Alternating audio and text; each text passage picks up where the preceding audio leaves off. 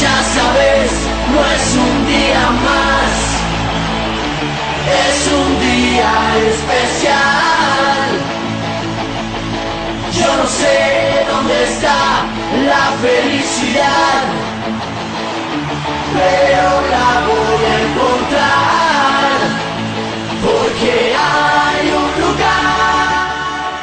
31 de mayo de 1989, en el estadio Nemesio Camacho El Campín de la ciudad de Bogotá, se ondeaban banderas verde y blancas. Los cánticos verdolagas no se hacían esperar. El país entero se paralizó. Las calles se vestían de verde y el coloso de la 53 recibía un grande de Colombia. Las montañas antioqueñas extrañaban a su hijo, quien viajó a la fría Bogotá con el único objetivo de ser el campeón de América. El equipo rival saltó a la cancha, ensordecidos por los cánticos de 45 mil personas que asistieron esa noche al estadio Nemesio Camacho El Campín.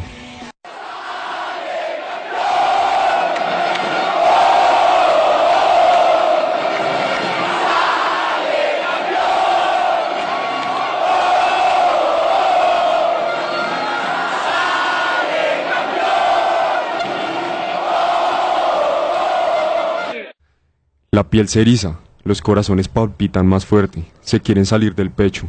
Desde la boca del túnel se ve salir a la cancha al equipo del pueblo, al equipo de tus amores, al equipo de mis amores. Once guerreros que entregarían todo en la cancha, quienes después de una sufrida tanda de penales, donde el aguijón de nuestro René Higuita tapaba todo lo que los uruguayos le disparaban al arco, hasta que, En el arco norte del Campín, Copa Libertadores está ahí, en las piernas de Lionel. Arrancó, tiró. ¡Campeón Colombia! ¡Campeón Colombia! ¡Campeón! ¡Campeón nacional! ¡Campeón de la Copa Libertadores de América! ¡Campeón nacional de la Copa Libertadores de América! ¡Nacional campeón de la Copa Libertadores de América! ¡Nacional es Colombia! Y así fue. Atlético Nacional campeón de América. Se impuso la garra colombiana, se impuso el fútbol criollo. Los colores verde y blanco estaban por todo lo alto. Once gladiadores hicieron historia en aquella noche fría capitalina, donde el nombre de Atlético Nacional quedó plasmado en la prestigiosa Copa Libertadores de América. Una noche épica, sin duda, una noche para no olvidar.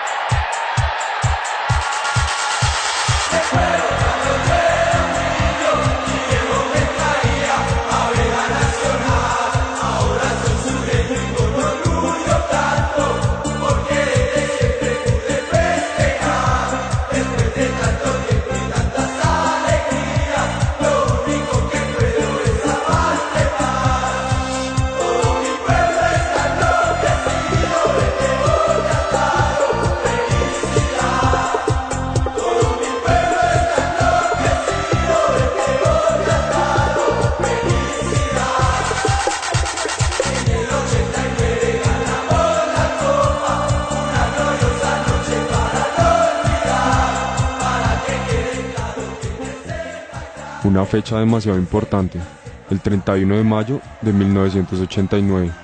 Una fecha que sin duda quedará grabada en las mentes y corazones verdolagas.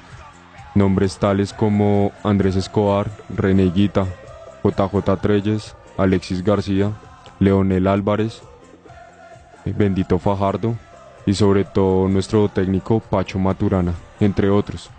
Estos nombres quedarán en la historia del equipo más grande que tiene Colombia. Gracias guerreros. Gracias por representar esta raza criolla en tierras extranjeras. Gracias por dejar nuestros amados colores en lo más alto del continente americano. Pero sobre todo, muchas gracias por dejar el cuerpo y en alma en el terreno que pisaron en cada cancha extranjera. Gracias por dejarlo todo por esta camiseta.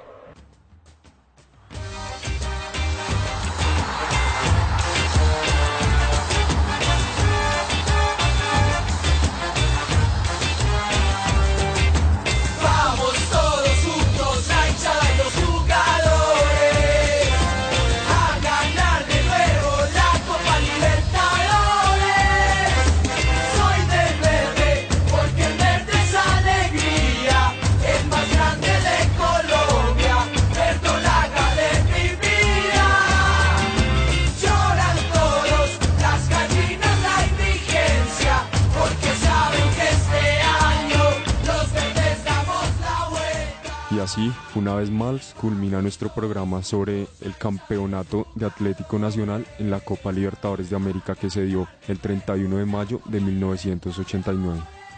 Entonces los dejamos con otro próximo programa.